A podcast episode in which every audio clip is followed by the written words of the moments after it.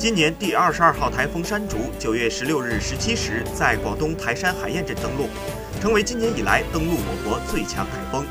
也是七十年来登陆粤港澳的第八强台风。深圳等地现十七级阵风。据广东省气象部门消息，山竹于十七日凌晨移入广西境内，但对广东仍有严重风雨影响。目前预计，山竹将继续影响广东、广西、云南、贵州等地。今日，广东局地阵风十三到十五级，